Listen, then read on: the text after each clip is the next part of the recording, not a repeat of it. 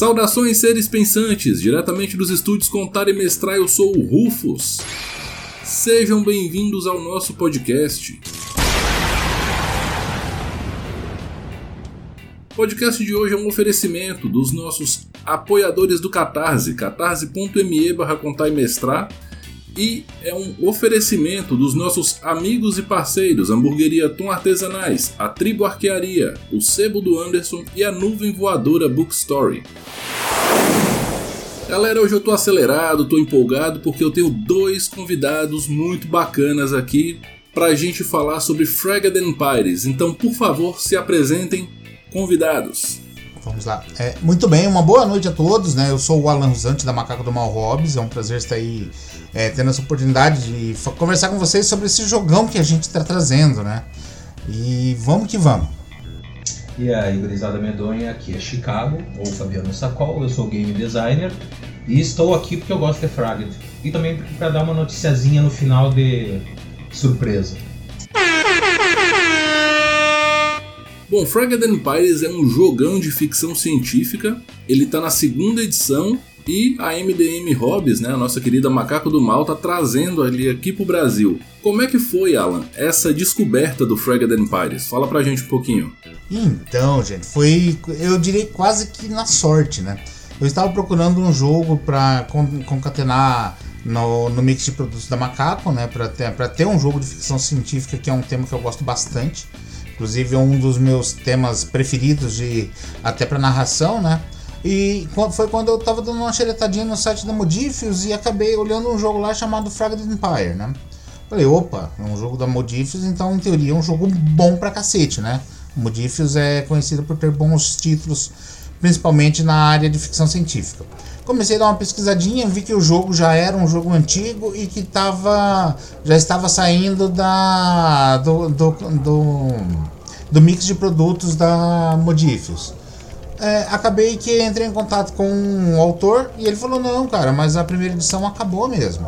É, eu estou lançando a segunda edição agora, né? A gente trouxe a segunda edição, foi um baita sucesso aqui fora e eu tô fazendo a, a, o licenciamento direto agora.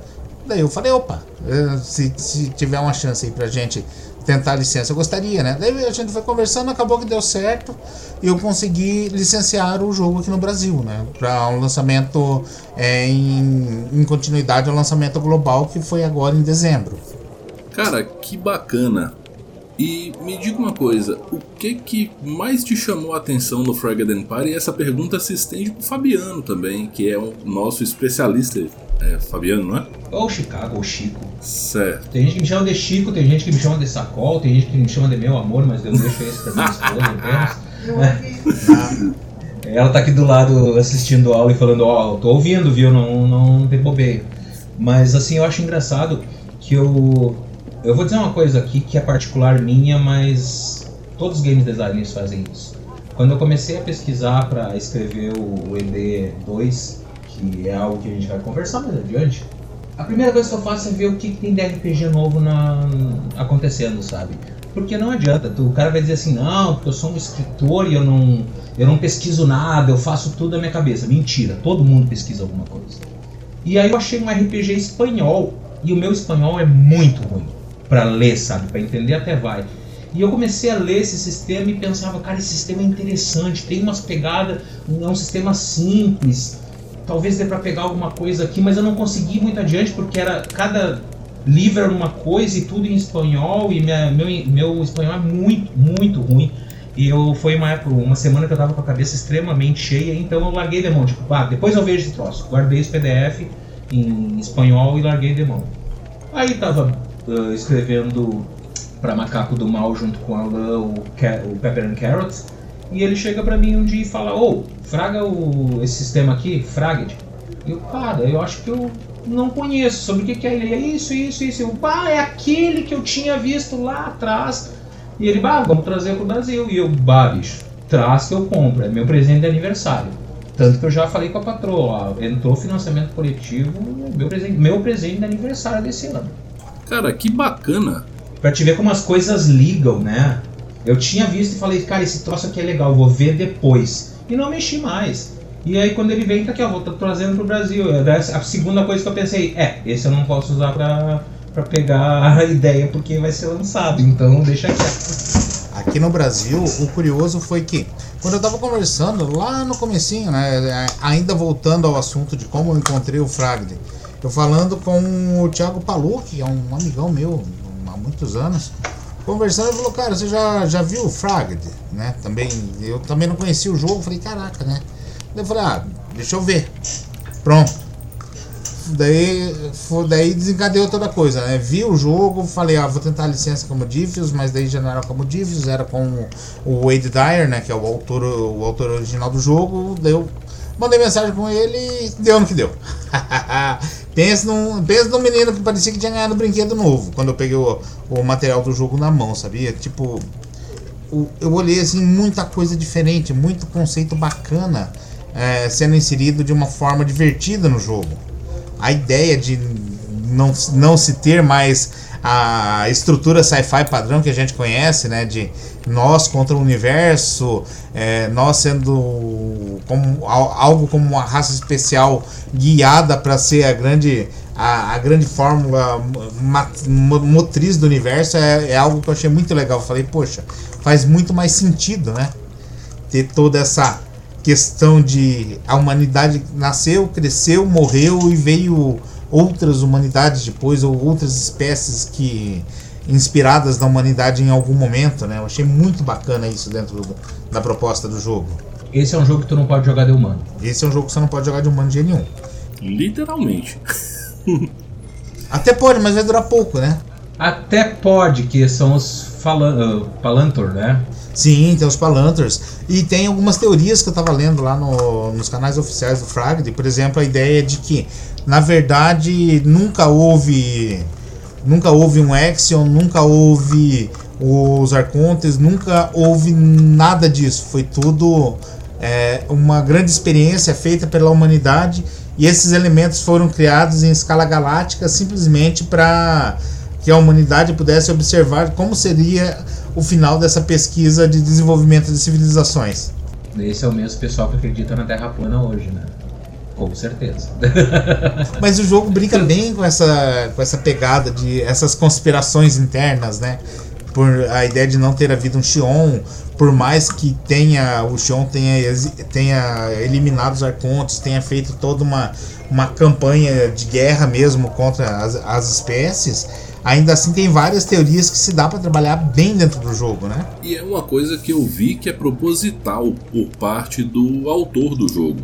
Ele coloca uns boxinhos de texto falando assim: não há certeza e a gente deixou isso aqui em aberto para o mestre poder trabalhar da forma que ele achar conveniente para a história que ele está criando. Eu achei isso do caralho. Sim, sim. Isso é um dos grandes, é, como posso dizer, um dos grandes chamarizes do jogo, né?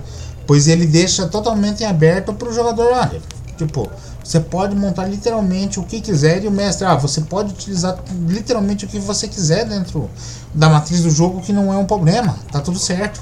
Eu vejo o Fragment como uma grande caixa de ferramentas. Eles te entregam e falam assim: faz o que tu quiser, meu querido porque ele te dá a capacidade eu que eu, eu, como game designer eu sou fascinado por sistemas né?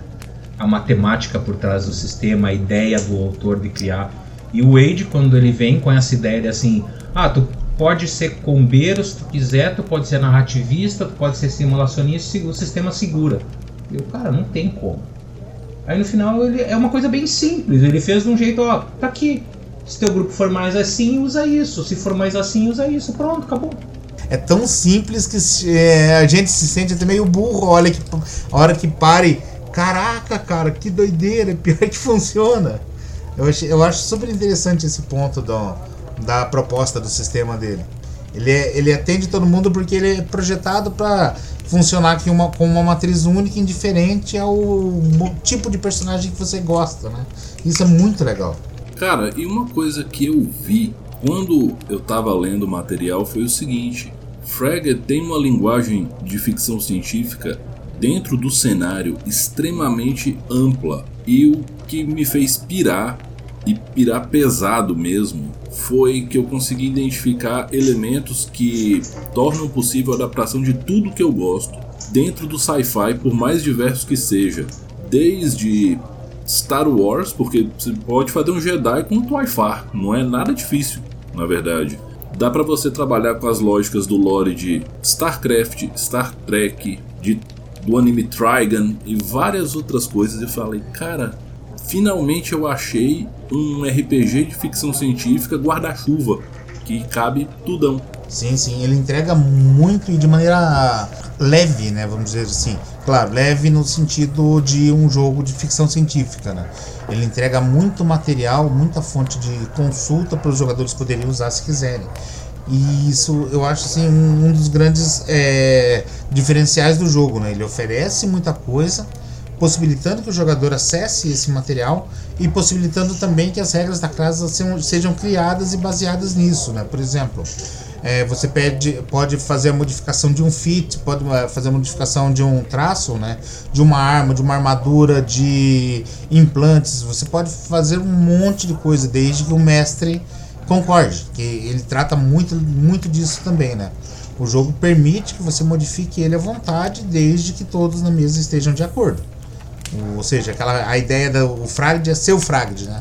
O jogo é o seu jogo. Isso é muito legal é uma outra coisa que eu meio que venho sentindo falta com algumas propostas mais recentes de RPG, e talvez por estar muito inserido e envolvido com jogos do D20 no meu dia a dia. Eu, eu mestro muito Pathfinder e eu converso muito sobre DD no geral. Bom, é uma paixão, eu não posso fazer nada, mas às vezes esses jogos meio que te limitam a jogar dentro da proposta deles. O Pathfinder ainda deixa as coisas mais abertas, né? ele é bem mais amplo, mas em outras, outros títulos, né? não citaremos nomes por questões éticas, a gente vê que tem um direcionamento, tipo, a gente quer que você jogue isso aqui. Você vai jogar isso aqui e pronto. Se você quiser sair dessa caixinha por sua conta e risco, e você que se vira com o sistema quebrando e ficando tudo uma droga. Ah, sim. É, isso é uma discussão que eu e o Chico temos direto também, né, Chico? A questão do nivelamento do sistema, o nivelamento de regras, o nivelamento de poder e, e toda essa coisa que no fim das contas o Chico me provou ser bullshit. É, eu, eu, eu acho assim, ó, vamos partir do princípio. Se tem um livro de regras de 600 páginas e 450 são feitas apenas para combate, o que que tu espera dos teus jogadores? Um monte de tanque de guerra. Exatamente, um monte de combate. Ah, eu sou um mago, eu sou um isso. Cara, vai ser combate. Ah, mas o DD usa três pilares. Não usa. Não usa. Eu tava em outro podcast essa semana, nós conversando sobre armadilhas. E um dos guris, que agora eu esqueci quem era, o, o Odimir Fonte, se eu não me engano, que ele é desenhista, ele falou: Cara, o Ladino é a classe mais fora do Dungeons and Dragons porque ou o cara joga sozinho ou o cara monta um assassino. Daí é o mesmo problema do hacker que tinha no Shadowrun segunda e terceira edição, que basicamente o cara joga sozinho, precisa do mestre sair da sala ou tirar os outros jogadores. E então se tu quer fazer uma coisa que todo mundo na mesa se divirta, tu não pode jogar com um ladino. A não ser que tu seja um tanque assassino canhão de vidro mesmo. E rogue é diferente de ladrão. Ladino são, e ladrão são duas palavras diferentes que eu e o Macaco brigamos volta e meia. Até no Pepper and Carrot tinha uma classe que era gatuno, uma profissão que era gatuno. Eu falei, cara, vamos tirar. Porque o pessoal leva muito pro lado errado. O primeiro jogo que eu fiz de Pepper and Carrot online, o gatuno que quis roubar um casal de recém-casados que tipo não tinham dinheiro. E eu, cara, o, jogo não é para isso. Eu não quero eu não quero que esse jogo seja desse jeito. Vamos tirar o Ladino e vamos pegar a parte legal do Ladino, o explorador. Aí nós criamos um Indiana Jones e uma Lara Croft. ficou muito, e que ficou muito fofinho, por sinal. Que ficou muito legal. Então, assim, o, o, se um livro tem 600 páginas e 450 são só para combate, tu sabe. Tu, tu, tu, já sabe o que tu espera dos teus players. Não adianta. Então, tu, daí tu pega, por exemplo, um Seven Sea, que, na minha opinião, fez bobagem na última edição, mas ainda assim tentou fazer uma coisa, uh, um sistema que funcione de, em todos os modos, tanto para combate quanto para uma discussão, quanto para uma festa. Aí tu vê que a ideia, a pegada é outra. E aí a gente fica preso naquela coisa. Todos os jogos de WD20 sempre são assim. Prove-me errado. Troco! É, particularmente, eu penso que os jogos, eu sou um apaixonado pelo D20 System também, tá? principalmente as versões mais antigas, principalmente o AD&D. Eu tenho um carinho especial por essa edição, porque é a edição que eu comecei efetivamente a jogar, né? E eu acho, isso é uma opinião totalmente particular, e provavelmente eu vou ser linchado por isso depois, que o D&D, de forma geral, ele se estragou com a edição 3, tá? A partir da terceira edição ele virou uma é, ele, ele tomou uma escala que não deveria ter tomado. Ele abriu demais um leque que não, nunca mais conseguiram fechar, né? Tanto que tentaram isso na quarta edição, tentaram isso na quinta edição e provavelmente vão tentar isso agora na sexta edição que vem aí. Mas isso é uma conversa longa e bastante polêmica. Ah, eu, eu, discordo de ti que eu gosto de todas as edições. A quarta eu, acho, eu achei a edição mais Final Fantasy de todas. Se eles tivessem colocado Final Fantasy Dungeons and Dragons, tinha ficado até hoje. Cara, eu sou um apaixonado pela quarta edição de D&D e eu compro muita briga por aí, assim, briga entre aspas, eu não brigo com ninguém, de fato, mas eu defendo muito a quarta edição porque eu falo que foi a edição em que a Wizards mais entregou o que o pessoal pediu, porque a Wizards não avança a edição do D&D antes de fazer aquela mega consulta para a comunidade. E ela entregou exatamente o que o pessoal pediu do jeito que o pessoal pediu. E eu acho que a proposta da quarta edição, ela é uma proposta muito diferente dos outros D&Ds de fato, porém ela funciona. e, e funciona muito bem. Quando eu compreendi essas coisas e compreendi como a mecânica de desafio de perícia, ela é versátil e ela evita que você tenha um inchaço de sub-regras, e isso dinamiza muito para fora do combate, para que quando chegar a hora das 600 páginas de combate serem utilizadas, você poder literalmente relaxar e falar: agora eu vou deitar o cabelo nesse trem aqui. Aí eu falei, cara, que jogo do caralho, o pessoal reclama, mas bom, como vocês falaram, esse é outro papo, é só a minha opinião sobre a minha paixão também com a quarta edição. E falando em sistema, Fragedon é um sistema que ele tem mecânica central e ele roda como tudo se fosse perícia, não é isso? Só que ao invés de um dado D20 ele usa 3 dados D6. Isso. Como que funciona basicamente o Fragment? Né? É, como o Chico colocou, ele usa três dados de seis faces, normal, né? Ele tem dificuldades que são definidas entre 12 e 18 normalmente, mas isso pode ser expandido, não é um problema. E a matemática do para a construção desses testes de perícia são é, basicamente você pega a rolagem, pega um 3 de 6, né? Mais seus bônus, menos a dificuldade. E mais uma coisinha muito legal que é que ele traz, assim, é uma coisa que a gente tinha muito lá atrás e hoje em dia pouco se vê, né? Que é a ideia de bônus por descrição do que você vai fazer. Por exemplo, além de todos os bônus que o personagem fornece normalmente, o mestre pode adicionar um bônus de menos 4 a mais 4 devido à descrição do que e como o jogador vai fazer. Por exemplo, o jogador pode, pode ter um teste para abrir uma porta, ele pode fazer esse teste de várias maneiras, né? Pode optar por uma forma mais técnica, como é, abrir a, o painel da, da porta e é, cortar as mangueiras de hidráulicos para é, diminuir a pressão dos hidráulicos na porta. Que seria uma saída mecânica, né? Exatamente. Ele pode é, fazer isso com força bruta, ele pode usar com hacking para abrir a mesma porta. Então ele pode usar diversas perícias diferentes para o mesmo teste desde que ele descreva isso ao mestre de uma forma convincente. Daí vem esse bônus que o mestre dá. Né? É, um outro adendo que é bem legal também é a questão das ferramentas que o, o jogador recebe é, na construção do personagem, né? ele escolhe as ferramentas que ele tem direito e pode utilizar essas ferramentas, sejam caixas de ferramentas ou até mesmo oficinas para determinados testes. Né? Vai da situação e vai como ele aborda essa situação. Se ele tem um acesso a uma ferramenta ou uma caixa de ferramentas ou uma oficina, ele pode fazer o teste de uma maneira. Senão ele tem que fazer de outra. Vai muito da descrição. Te interrompendo um pouco, Alan, uh, o termo caixa de ferramentas é extremamente genérico nesse ponto. Porque, por exemplo, assim, tu pode usar uma caixa de ferramentas numa diplomacia com um traje bem colocado e uh, os contatos corretos. Isso também é uma caixa de ferramentas, entendeu? É, existe uma, uma caixa de ferramentas para cada perícia diferente. E o sistema mesmo diz: a caixa de ferramentas te dá um bônus, e se tu tiver uma oficina, que é uma coisa maior, mais complexa, tu consegue um outro bônus. E isso funciona para várias perícias, não é, não é tipo as ferramentas de ladrão apenas para abrir portas, apenas para hacking. É para tudo. Uma, pode ser um estojo de medicina, assim como pode ser uma, uma biblioteca ou um salão de festas. Depende do que você vai fazer e principalmente o como você vai fazer, que é o que deixa o sistema tão charmoso, eu acho. Mas eu acho que o mais charmoso do sistema tu não contou ainda. Diga lá. O, a explosão do D6. Não é explosão na realidade, o, a, o golpe forte, como eu digo. O golpe forte. O que que acontece?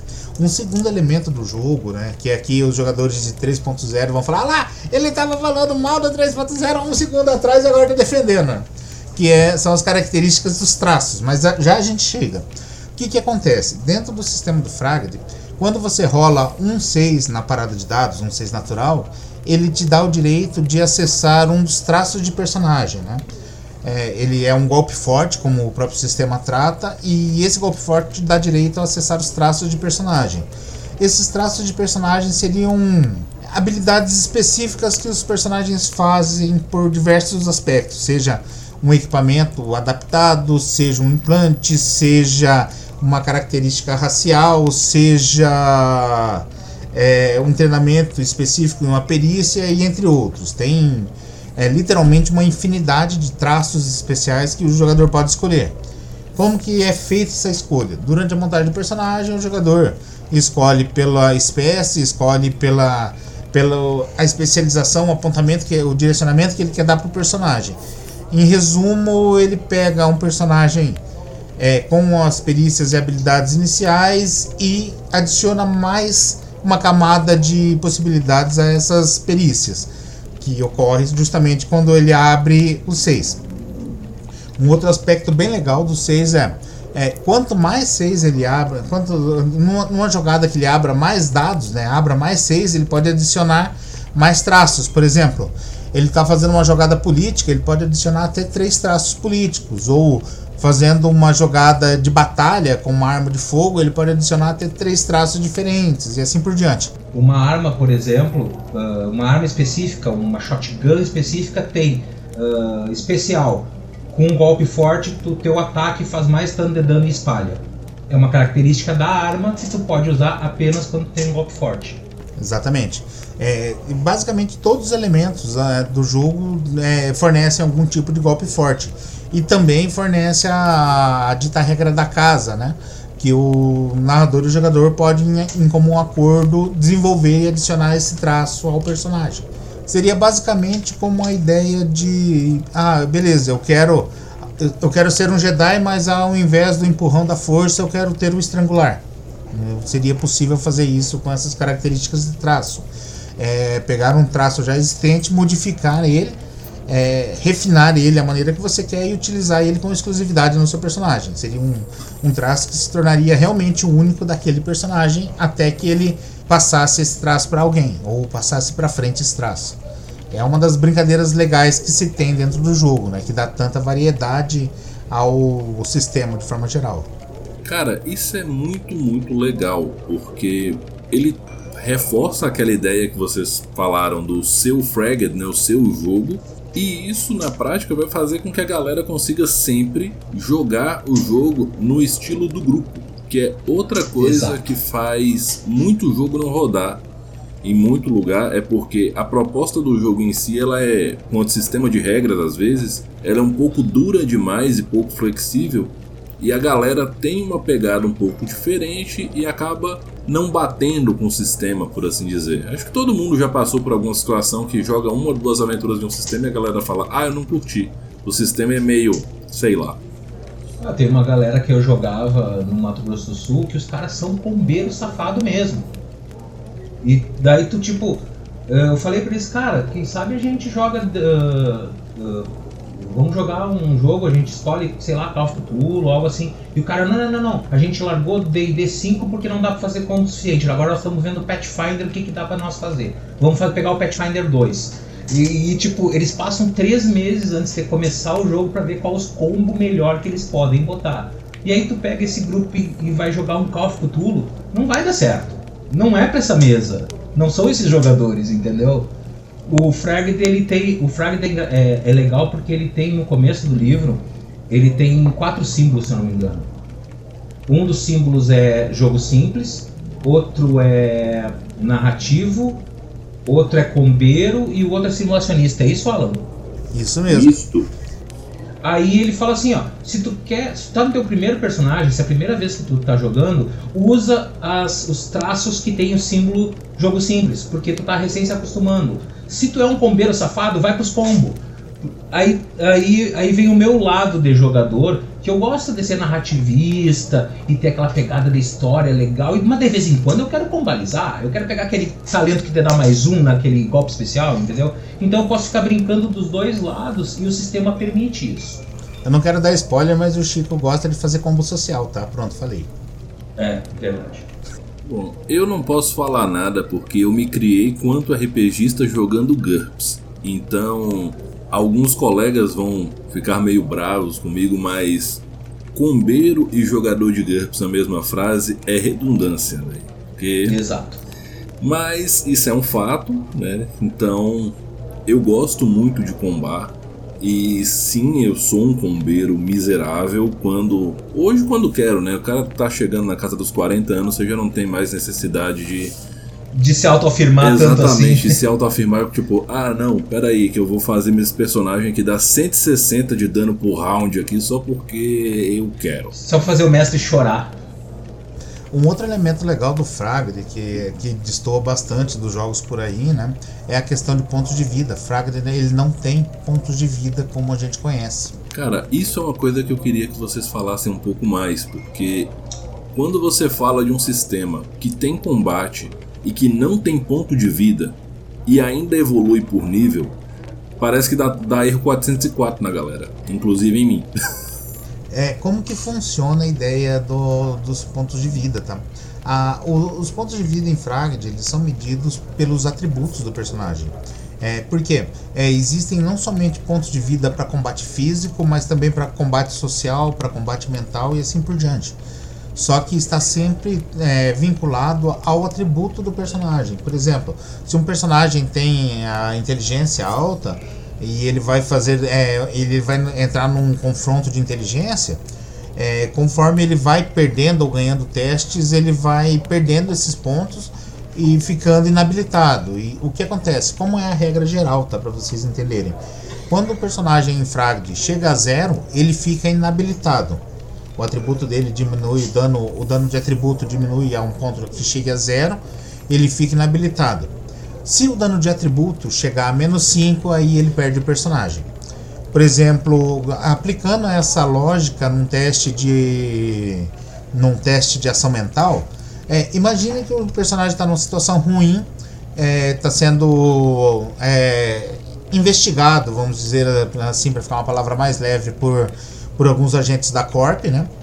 E eles resolvem utilizar uma maquinária para fazer uma leitura mental dele e, e coletar as informações necessárias. Essa máquina começa, vai rolar um teste contra, vai rolar um teste contra a inteligência do personagem e vão entrar em um, em um combate resistido entre a inteligência e a máquina, né? É, conforme o jogador vai perdendo testes, ele vai diminuindo a pontuação dele até chegar a zero.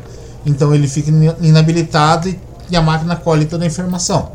Se a máquina processar por muito tempo, daí vai do, do roleplay também da mesa, né? Ele po pode literalmente sugar a informação até ele chegar num modificador de menos 5 no atributo. Aí, literalmente, o cérebro dele tá escorrendo pelo nariz já e o personagem acaba morrendo. Tu não quis falar a palavra tortura, né? É, exatamente. Era a ideia. Mas é, são exemplos assim mais é, extremados do que pode acontecer. O mesmo com combate social, aquelas ações de, em sociais, por exemplo. Tu é escorraçado ao vivo, ou todo mundo vira a cara pra ti, tu perde teus amigos. Isso vai baixando teus atributos sociais porque ninguém mais quer contato contigo. Até o momento que tu pira o cabeção porque tu foi literalmente abandonado. A gente tá falando até essa questão do se perder os amigos online, porque oh, tem uma das especializações dos personagens que é literalmente um influencer. Você joga de streamer. Olha aí, quem diria, hein? E assim, aproveitando um gancho, você falou, você está sendo investigado pelos agentes da Corp. O que raios é a Corp? A gente a gente está falando do sistema e não falamos do básico do mundo, gente. Exatamente, não falamos do cenário, né? Vamos lá, deixa eu... Pode falar, Chico. Por, por, gentileza. Tá, eu vou, eu vou. Eu não sou tão graduado quanto a ti, quanto tu, tá? Então tu me interrompe a qualquer momento. A humanidade chegou a um nível extremo de hedonismo. Eles alcançaram a utopia perfeita. Eles conseguiram achar a chave da evolução e se tornaram o máximo que o ser humano consegue se tornar. Então eles descobriram as linhas lei, eu não me lembro agora como, e as linhas lei possibilitaram os, o pó da linha lei que se espalhou pelo universo possibilitou eles alcançarem outros planetas e outros sistemas.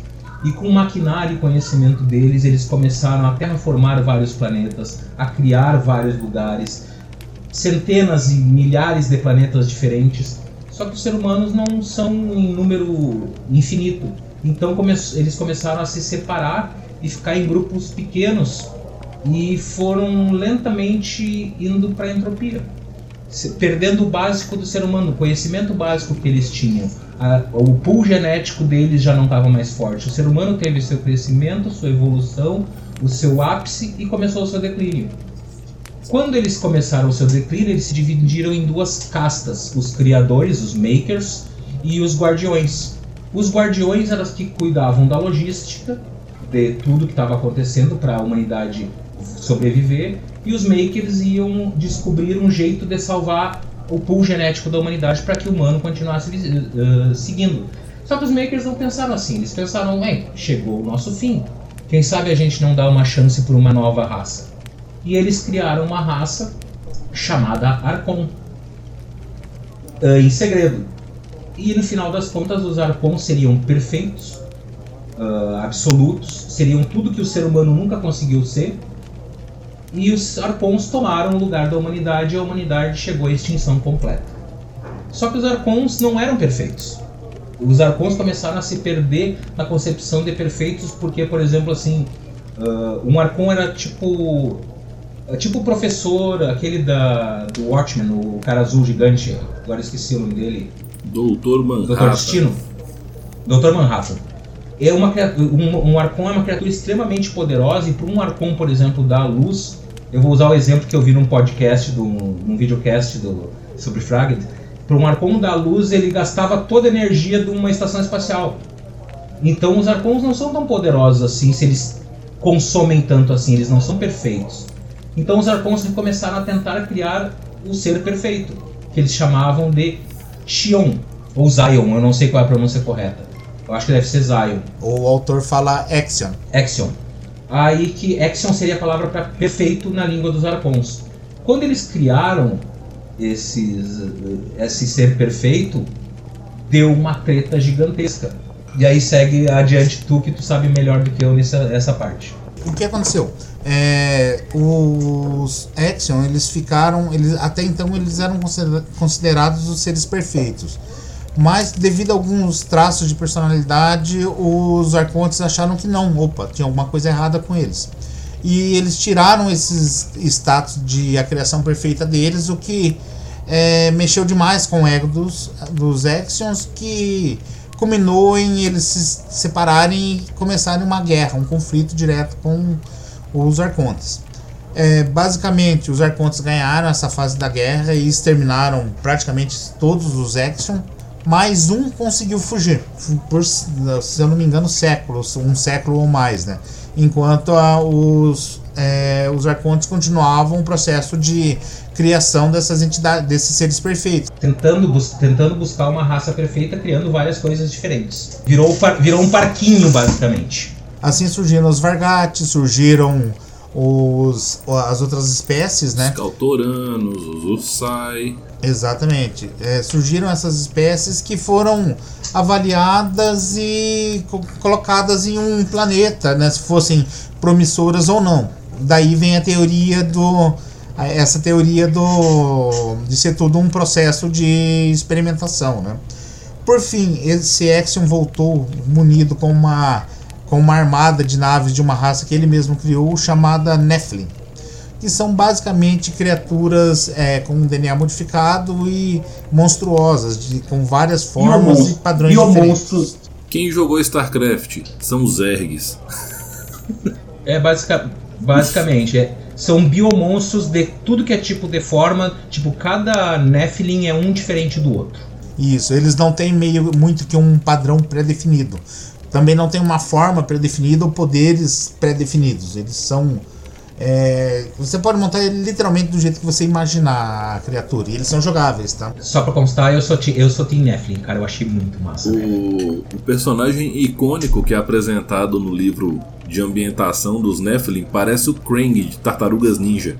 Isso, exatamente. Ele é um tenebroso, né? E isso, tem também isso. a emissária que é basicamente filha dele, né? Porque ele tá desenvolvendo nos contos, ele tá desenvolvendo empatia que é uma experiência nova para os Nephilim. e é muito legal. É, e ela já é uma emissária já moldada geneticamente para ser perfeita, né? Vamos dizer assim. Para ser perfeita não, para ser para poder lidar com as outras espécies e não ser uh, uh, grossa que nem um dedo destroncado, que a maioria dos Nephilim são. Exatamente, os Nephilim, a grande falha ou não deles como espécie é a questão da empatia. Eles não têm empatia natural. Eles têm que desenvolver isso durante o período de vida deles quando eles conseguem, né? O que é bem complicado. É, nós temos os Cautoranos, que são uma espécie. Aí voltando à história, né? Não vamos terminar a história pela metade. Verdade.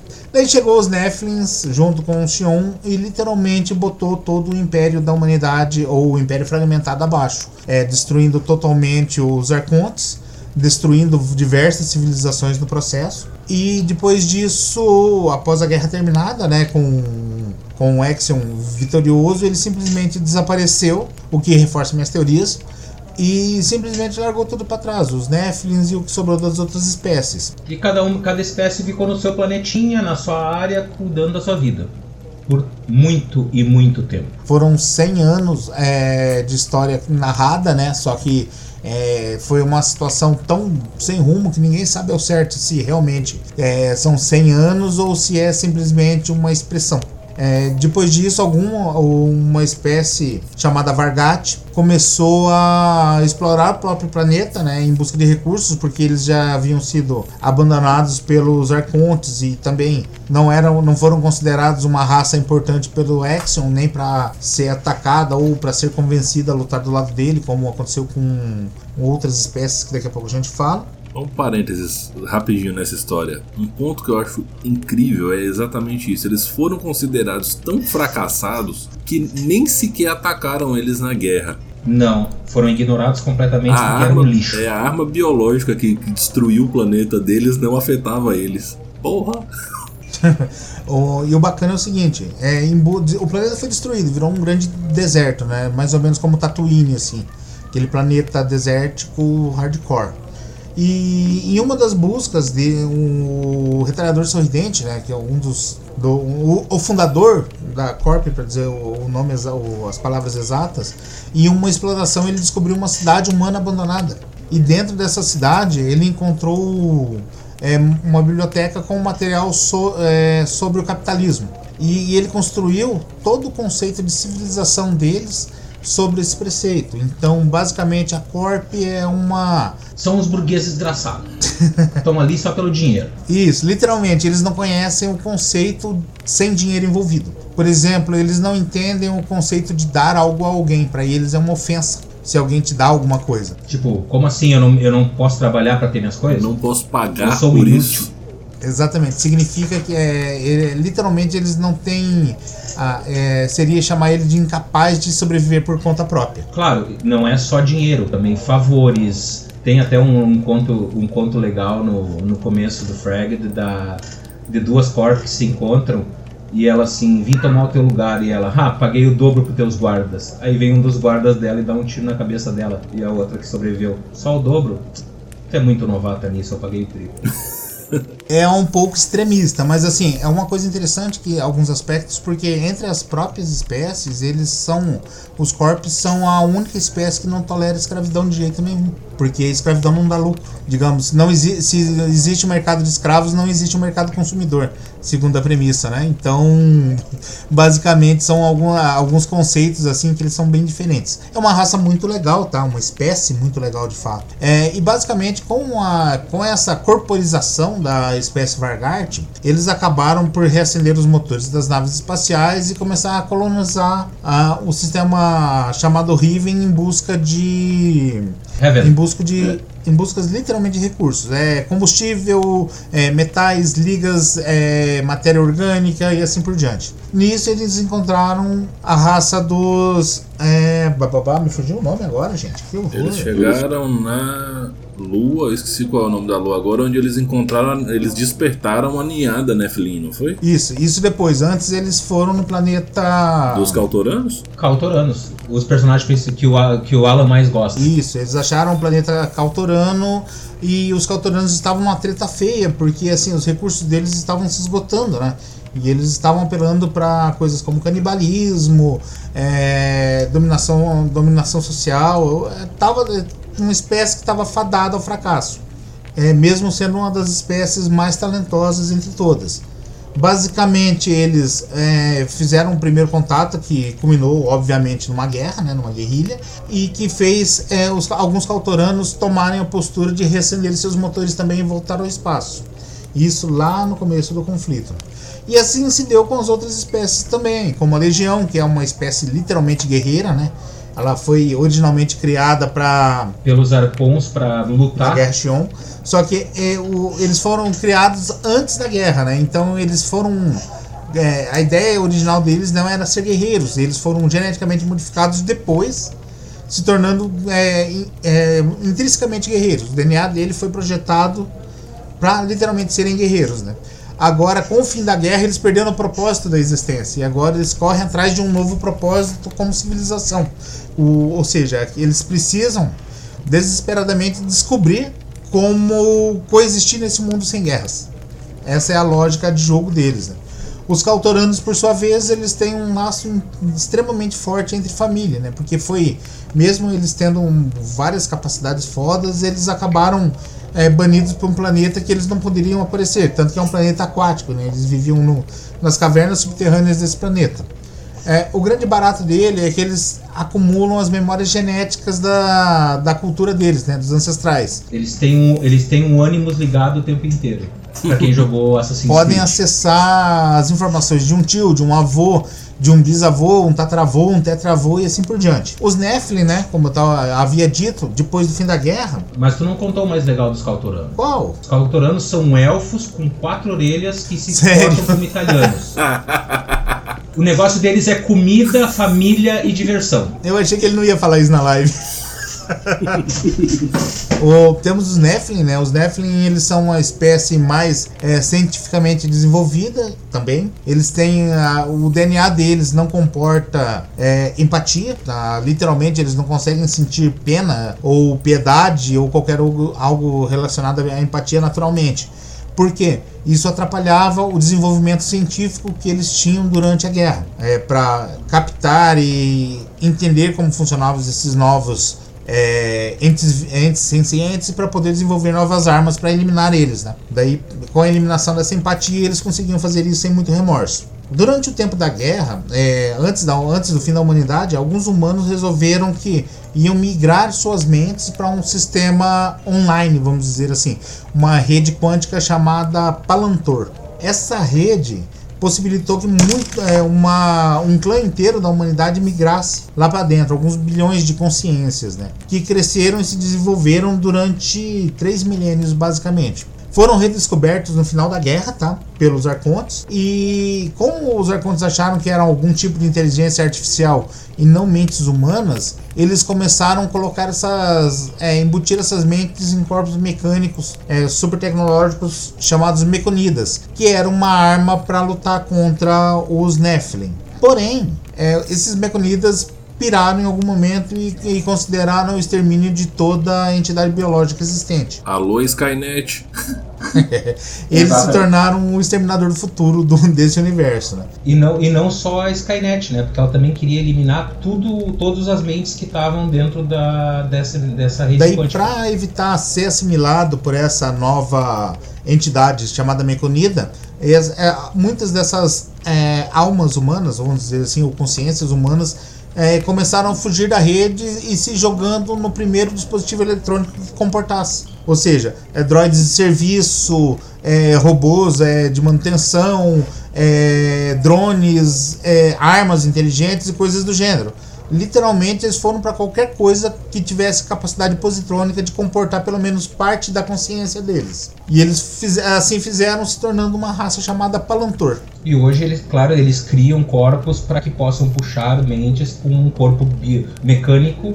Exatamente, para poder simplesmente fugir da rede, né? Uma coisa bacana dos Palantor é que eles são os únicos que têm conhecimento da era humana. Só que assim, é, são conhecimentos tão perigosos que eles mesmos chegaram à conclusão que não deve ser passado a sem motivo, ser um motivo muito, muito denso, porque pode causar um novo colapso, né? Imagina, eles passam o algoritmo do League of Legends.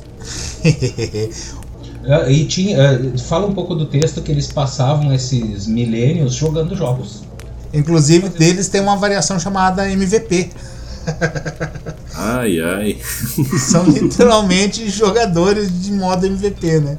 Tive- é, existem também os Nephilim, né? Que, voltando a eles, é, a ideia dos Nephilim é que eles eram a princípio uma arma, uma arma senciente para ser mais efetiva. Só que quando o Axion foi embora, eles foram literalmente abandonados, né? E por questões de conexão biológica mesmo, tipo, os, os feromônios do Axion faziam eles ser sencientes, possibilitava isso. Quando o Axion foi embora, o- literalmente os Nephilim voltaram a um estado primal, um estado selvático, né? E ficaram assim por, por séculos, por século, né? Como diz o livro. Até que um um Nephilim de poder imensurável chamado Devilit despertou e começou a refazer essas ligações hormonais, tirando outros Nephilims desse estado selvático e dando um novo conceito de existência para eles.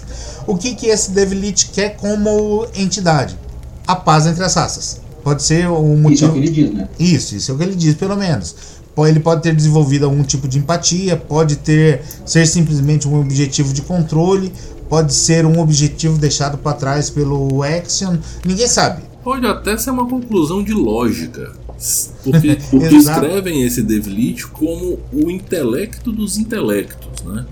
Ele parece ter sido a coisa mais intelectual já criada até então. Ele pode, nessa, nessa folga que ele tirou aí de, de 100 anos, ele pode ter concluído. É, se a gente ficar em paz com a galera e parar de brigar, provavelmente a gente pode evoluir geneticamente, né? Porque eles têm tara por aprimoramento genético e perfeição genética. É, então a gente vai poder chegar no ápice das nossas capacidades no geral, sem a necessidade de ficar o tempo inteiro se defendendo e fugindo e os caralho. Acho que talvez possa até ser isso. E, vo- e vocês aí rindo das candidatas do Miss Universo que sempre paz mundial. O ser mais inteligente quer a paz do Ah, universo inteiro. a Hax tem o charme dela, né? Pelo amor de Deus. É, Sim. temos também os remanescentes, né? Que eles têm uma das histórias mais legais dentro da, da mítica do jogo, porque eles são traidores. Eles foram a, a primeira espécie que traiu os arcontes. Por quê? Eles foram. Eles eram literalmente os bichinhos de estimação dos arcontes. Os pets dos arcontes, né? E foram colocados para cuidar dos Vargate também. E isso foi uma afronta pra eles, porque, porra, como assim precisa da gente pra cuidar desses inúteis, né? Porque eles são uma raça moldada em, em criaturas diferentes, vamos dizer assim, em algum tipo de alienígena desconhecido, porque eles parecem com é, grandes felinos, ursos é, e outros urcídeos e outros tipos de animais, né? Quem tem tara por, pra jogar de, de, Thundercat, de Thundercat, de. Como é que é o nome agora? Eu esqueci, de bicho feral? é, de furry, The Furry, quem tem tara de jogar com Furry, É verdade. essa é a raça. sem contar que dá pra jogar com o Leão do Proerd, né, cara? Que já a gente já o chega Aham. nesse lugar. que, que aconteceu? Com a traição deles, eles ativaram uma antiga arma chamada deatomizador, que é uma arma que literalmente desmontava a estrutura genética em nível molecular da, da área, né? E foram totalmente aniquilados com essa coisa. Cerca de 50 anos depois do deatomizador ser ativado, uma entidade chamada o Todo-Poderoso seja lá um, se é um, não se sabe se é um deus, uma criatura sobrenatural, pode ser até o próprio Exion, que voltou ao planeta deles e reconstruiu todos eles, né? uma grande parte da, da espécie deles, e agora se renomeando como remanescentes, que foram aqueles que sobra, sobraram dos traidores. Né?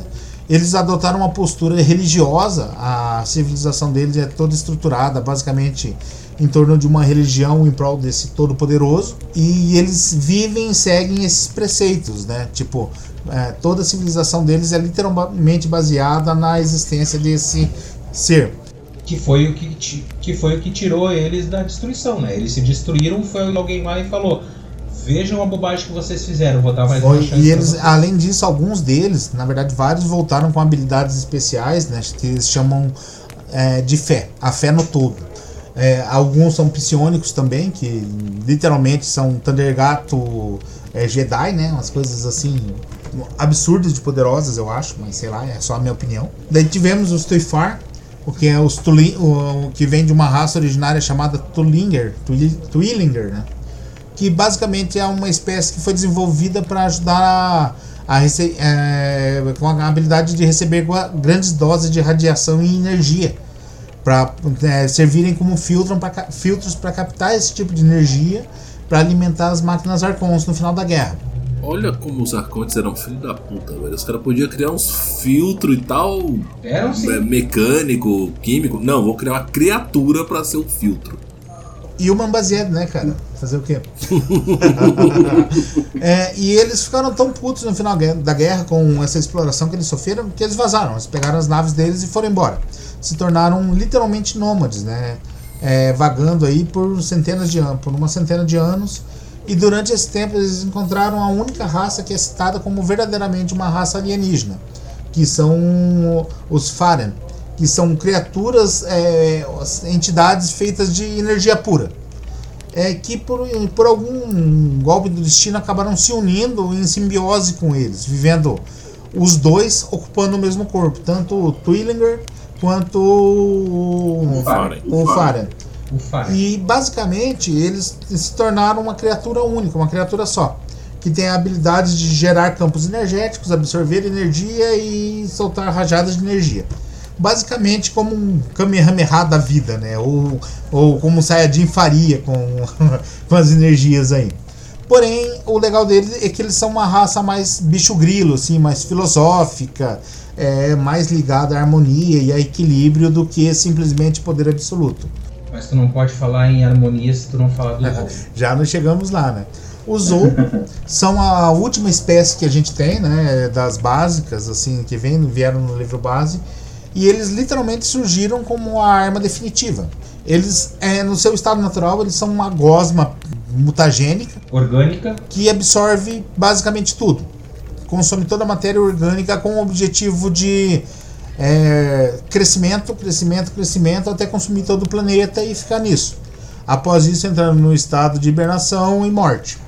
Porém, é, por algum motivo que não se sabe explicar, eles literalmente conseguiram desenvolver consciência. É, aplacar essa fome de consumo e começar a desenvolver processos racionais, é, se tornando uma espécie totalmente desenvolvida, tanto como entidades biológicas diretas ou entidades semibiológicas, né? Que são a liga dessa gosma primordial deles com equipamento eletrônico, ou cascas de árvore, ou material radioativo, ou seja lá o, o tipo de matéria que o mestre insano pensar para possibilitar construir um personagem deles. O objetivo deles como espécie é encontrar o próprio caminho, né? evitar a forma e desenvolver uma, uma uma sociedade mais consciente, mais capaz. É ter um, um, o conceito geral deles seria equilíbrio entre se manter estável na forma humanoide ou a forma que eles escolheram, é, evitar a fome e desenvolver uma maior consciência, né? Eles vivem como se fossem tribais, mais ou menos, né? Exatamente. Eles foram encontrados, o primeiro contato deles foi com os Tuifar, né? Que estavam fugindo de, de uma raça predatora chamada Oni. Que basicamente são os gigantes de 3 metros e meio de altura, canibais e outras coisinhas que não são legais assim. É, são Nephilim também, né? Só que são Nephilim que também não querem contato com a prole de Eden, né? Que são os, a prole do Devilite. Basicamente são criaturas é, monstruosas que são um dos antagonistas do jogo. Né? Eles caçaram os, Tuifar e os Zou durante um bom tempo, até que eles chegaram ao planeta, ao sistema Riven, onde tiveram o motor da, da nave mundo destruída e ficaram parados no espaço, presos no espaço. Enquanto isso, os, os Tuifar e os Zou chegaram até Riven e fizeram contato com, contato com os outros povos, né? É, trocando informações e apresentando a, um modo de vida deles, que é baseado em, em autodesenvolvimento e filosofia. Muito legal, por sinal. Cara, eu acho a riqueza da história desse jogo uma coisa fascinante. Bom, eu sou um contador de histórias, então histórias me fascinam, né? Isso é uma coisa que é meio óbvia, embora muita gente não perceba.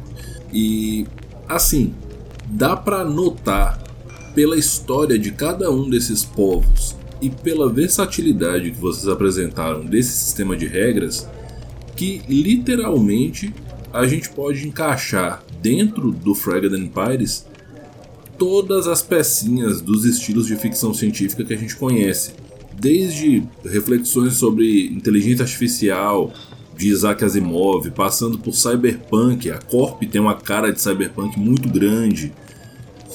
E várias outras coisas nesse sentido, eu não vou ficar falando tudo aqui, senão vai dar uma meia hora só de listando coisa que eu não quero. A gente já tá com uma hora já de bate-papo. Mas assim, eu particularmente eu me sinto muito, muito, muito atraído para jogar esse negócio. Eu tô doido para mestrar isso aí. Sério mesmo. Eu vejo Fragment como uma grande salada, sabe? Que eles pegaram tudo que era referência de tudo que era lugar de sci-fi ou coisas do gênero uhum. e elas funcionam bem. Eles botaram alguma coisa no meio para dar liga bem legal. Porque os, a, ideia, a ideia dos Corp, a ideia do corp, dos Corp começar a tentar fazer uh, linhas de, de comércio com outras raças e acordar as outras raças para o espaço, é bem legal porque é realmente o que, que, eles fariam. Tipo, aquele bando de capitalistas, eles querem o quê?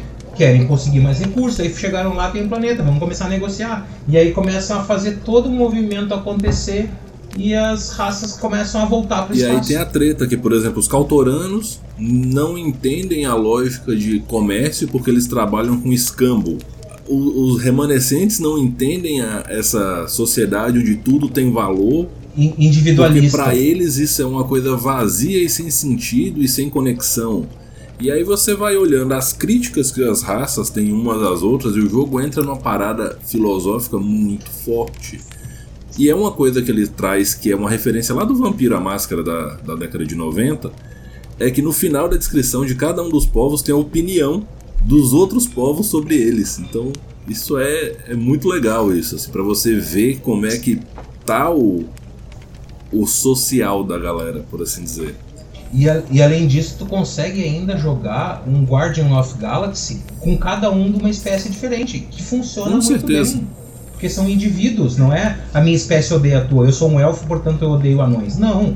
Exatamente. Depende de cada indivíduo. Um elemento que eu acho muito bacana também é a possibilidade de fazer o jogo o jogo espécie, né?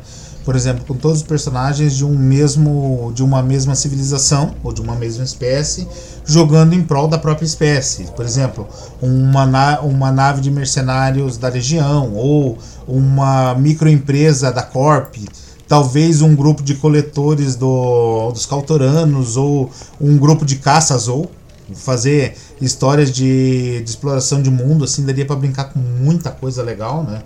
É, vários conceitos, assim, tanto em grupos interespécies, que é o grande rolê do jogo, ou com grupos específicos, né? De cada, de cada uma das espécies distintas. Agora, a pergunta que não quer calar. Quando é que Fragged chega aqui no Brasil de maneira oficial? Ah, agora é a parte boa. Vamos lá. Então. Tem os tambores. Então, agora em abril, né, no dia 5 de, abril, a gente começa a campanha de financiamento coletivo. É, a nossa ideia com a campanha é arrecadar o valor base de 30 mil reais é, para trazer o jogo, né, os três livros. É, o jogo em si se dá né, em três volumes, que é o volume 1 é, é, personagens, volume 2 cenário, volume 3 que são lugares que exploram os sistemas estelares existentes no, mundo, no universo de Fragd e explora também outros planetas, outros sistemas estelares, planetóides, lugares não citados nos livro, no livro base. Né? Porque tem que ter, né, gente? Quanto mais cenário, mais legal. É, a campanha tem um valor base de 33, é, 30 mil reais e temos é, valores de apoio a partir de 120 reais e 400 e... 465? 465. 465 no dia 1. É, no, nas primeiras 24 horas. Depois disso, vai para os preços normais, né? Que são os PDFs dos três livros a 160, os livros sendo vendidos volume a volume, e o pacotão cheio que vai estar a 595, que é o baita pacote, né? Que ele traz. lembrando, lembrando, são três livros, mais de 600 páginas de material e colorido. Isso. E formato A4. E o importante também é dizer que não para por aí, né? Porque tem o, muito do material do Fragd ainda tá, tá saindo lá fora também. É, tem muito material sendo portado da primeira edição agora para a segunda, né? Com, as devidos, com os devidos ajustes. E também os sistemas irmãos de Fragd, né?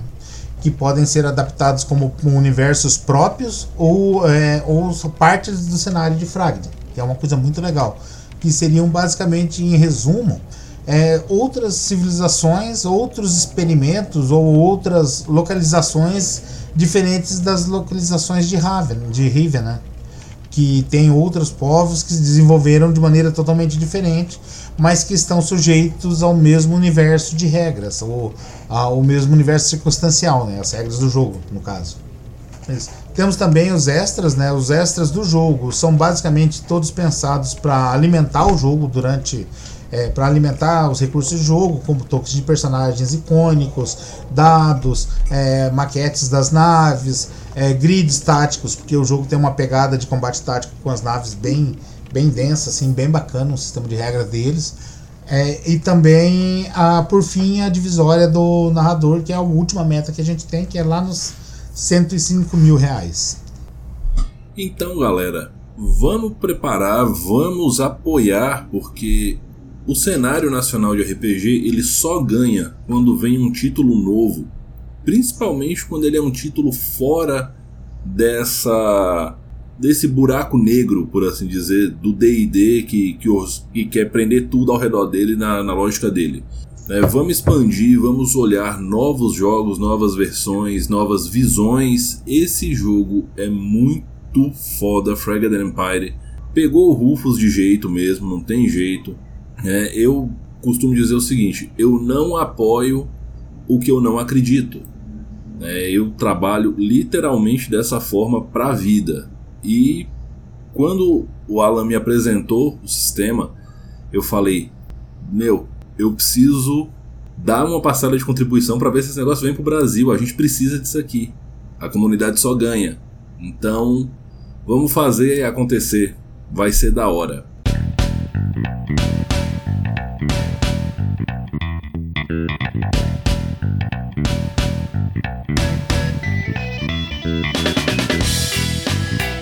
A gente já tá com uma hora e cinco de conversa, o papo tá bom, mas a gente não tem tempo limitado, infelizmente. Então eu vou pedir a vocês que deixem seus recados, né, deixem seus arrobas em redes sociais pra galera seguir. Podem começar. Ah, é uma surpresinha, mas eu sou bocudo, então já entreguei de começo. A gente falou de Fragd, Fragd, eu falei que conheci Fragd quando estava fazendo uma pesquisa para um RPG que eu estou escrevendo. Bem, Estou escrevendo o EDVR, Vanguarda da Resistência, que seria uma nova edição do ED, não uma segunda edição, mas uma nova versão do ED, que evolui um pouco mais a, o, o conhecido jogo que o pessoal gosta de sobrevivência e glória, para um pouco mais é, dando um pouco mais de maturidade para ele, não só de sobrevivência e glória no gelo, mas sim levando em conta agora a, humanidade em si com as suas ideias e suas diferenças. E tá ficando um negócio muito legal. Mas não é Pride. Mas é outra coisa completamente diferente. Estou sentindo o cheiro de um podcast temático aqui no futuro, hein? Com certeza. Então, é, ó, temos aqui, é, já eu sou o Alan, né, da Macaco do Mal, como todo mundo já sabe, já me conhece, figurinha tarimbada aí das, das cenas da vida. E, bem, é, quanto ao Fragd, a gente tem a campanha dele lá no Catarse, já a, a versão de apresentação está disponível, né? Temos o site também da Macaco, que é o macacodomal.com.br. Temos as redes lá, Facebook, Instagram e o Twitter, que o Chico insiste que eu uso, mas eu não gosto, eu não consigo gostar daquele negócio. E tem, temos também o Instagram, né? Que é o nosso xodozinho aí junto com o pessoal da Nocturp, que estamos direto divulgando o jogo o pessoal da NUC, o pessoal da Tríade, a NPCs e mais gente que está chegando aí com a gente também para ajudar na divulgação contar do jogo. Mestrar. Contar e mestrar, né? Que é falar da casa estando dentro dela tem, tem, tem, um peso especial, né? Inclusive, muito obrigado pela oportunidade aí, pela ajuda pra gente para trazer esse jogão, cara. Sem a, Eu vim aqui falar que tinha boa. Sem o, o, auxílio de vocês aí fica impossível, porque é um, é um projeto bem desafiador principalmente por ser um jogo que já chega em três volumes, né? Uma coisa aí que eu acho que só é, só o D&D e alguns outros jogos muito grandes, como o Star Trek, como o Pathfinder e outras licenças grandes conseguem fazer, né? Trazer um jogo nessa proporção para o público brasileiro. Essa foi a nossa conversa super bacana sobre Fragged Empire um RPG de ficção científica simplesmente incrível, certo? Lembrando a todos vocês que esse podcast é um oferecimento dos nossos apoiadores do Catarse, catarse.me barra mestrar, com apoio da partir de cincão. Você ajuda o Rufus a trazer uma galera bacana assim para trocar uma ideia da hora com a gente e a seguir firme na missão de descomplicar o RPG e a mestragem. Gente, jogar RPG não é difícil e mestrar não é difícil. Além disso, esse podcast é um oferecimento dos nossos amigos e parceiros: Hamburgueria Tom Artesanais em Montes Claros, a Tribo Arquearia em Porto Alegre, e lá de Recife, o Sebo do Anderson e a Nuvem Voadora Bookstory. E como eu sempre digo no final, respeitem-se, divirtam-se, dividam o lanche.